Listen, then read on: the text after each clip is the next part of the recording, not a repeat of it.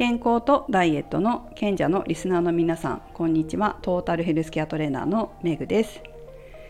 今日は 3COINS で腹筋マシンを買ってみました。まあ、3COINS ではあるんですが税込880円です。これはですね腹筋マシンとなってますが私は背筋をするのに買いました。えーと、うちのスタジオってお家でトレーニングする人のためのスタジオなので靴履かないんですよ。お家の中で靴履いて運動する人って日本はあんまりいないと思うんですどっかジムとか行かない限りはね。あと外とかじゃない限りは靴履いてお家の中で運動する機会はないと思うのでうちでは裸足もしくはソックスでやってもらうんですけど背筋をする時に結構ね滑っちゃうんですよ。で普通背筋をするっていうとイメージするのは床にうつ伏せになって手を頭の後ろか腰に回してで床から上体を起こすという背筋を思い浮かべることが多いと思うんですが私がトレーニングで教えているのはバランスボールの上でやる背筋です。これ今日のインスタグラムとかにもアップしたのでよかったら、まあ、どんな風にやってるのか見てもらいたいなと思うんですけどこの背筋をやる時にどうしても足が滑っちゃうんですよ。私も自分でやったんですけどなんか引っ掛けるところも足をね引っ掛けるところもなんかスタジオになくて床も滑っちゃうのか結構安定しないんですよね。なのでそういえばと思ってね、まあ、スリーコインズに今日行った時あこれ背筋にも使えるなと思って買ったっていう感じです。で一番最初にこれを見かけた時ちょっと前にねその時はなんか軽くてこれ持ち上がんないって思ったんですよ。ちゃんとちゃんと箱の裏見なかった。説明書見なかったんですけど。で、えー、ちゃんと今日見たら吸盤が裏についてて床に接するとこに吸盤がついててちゃんとやるとすごいがっちり床に吸い付いてくれて全然こうびくともしなかったんですよ。なのであこれなら結構体重かかってもいけるかもなと思って購入してスタジオ書いてやってみたらバッチリ全然浮かないっていう感じで買いでしたねこれ。良かったです、まあ、腹筋マシンっていうだけあって、まあ、基本的には腹筋用のグッズではあるんですけどその他にも腕立て伏せや背筋に使えますよという感じで箱の裏には使用イメージが書いてあります。でちょっとね写真にも撮ったんだけど実はこの背筋をやってるところのあの絵が剥がれちゃったんですよこうここセロハンテープが留めてあってでそれを剥がす時に一緒に剥がれちゃって申し訳ないんだけどあの写真でこう見せてあげられなくて申し訳ないんですけどこれが普通のこの箱の裏に書いてあったのは普通の床でやる背筋です。ただこれちょっとワンポイントなんですけどこういう背筋って結構お腹周りのインナーマッスルが弱いと反って腰を痛めるってこともあるんですね。なので私はあんまりやらせないんですよ。まあちゃんとコアが整って背筋と腹筋のコントロールを自分でできるようになった方にはご案内するんですけど床でやる背筋はコントロールできないとグッと背中でいっちゃう方もいらっしゃるからちょっとあの様子を見てしか処方はしないんですよ。ただバランスボールでやる背筋っていうのはボールの上にうつ伏せに乗っかって上半身をこう起こしてくるんですけどこの反るっていうところまでいかないで止めれるんですよ。まあ、ちょっと動画見てもらいたいと思うんですけど反ると腰を痛めやすいから反る手前で止めるかかとから頭まで一直線になって止めてあげるとそこまで腰に響かないので、えー、そこで止めてもらって背筋を使ってもらうっていうことはあの安全な感じですね床でやるよりは。ということでバランスボールでやってます。あとはこうバランスボールに乗ることでお腹のインナーマッスルもちゃんと使える、まあ、グラグラするのでコアでバランス取らなきゃいけないっていうのもありますしとこれはちょっとテクニックですけどどうしてもグラグラするとバランスを取るのに自分の使いやすい方しか人間って取らないんですよ。あ使いやすい方しかこう使わなかったりするんですよ。まあ、弱いと使えないっていうかね。そうすると例えばじゃあ右側の背筋ばっか使っててちょっとバランスボールから落ちそうになってるなって思えばじゃあ左側も使えるようにしてバランスを取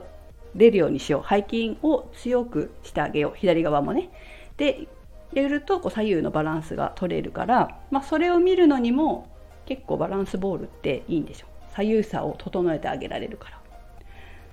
だからバランスボールでやらせてます。まあなんかメリットが大きいってことですかね。普通に床でやるよりも。はい。ということで背筋用に変えました。これね私腹筋にはあまり進めないんですよ。えっ、ー、ときちんと腹筋をする時に、まあ、よく言うシットアップっていう腹筋なんですけどこれやったことある人多いと思うんですけど足に効くとか腰が痛くなるってよくあるんです。それこそお腹のコアだったり腹直筋まあ要するにお腹の筋肉ですよね。お腹の筋肉が弱いと足を使ったり背中使ったりして変なところを使っちゃうから私はあまり腹筋やる人腹筋が弱い人には使わせないんです。足を私がこう手でパーソナルだったらね押さえてあげて、まあ、適切なこう調整圧の調整をしたしながらお腹が使えるようにっていうのはしてあげるんですけどそうじゃないとなんか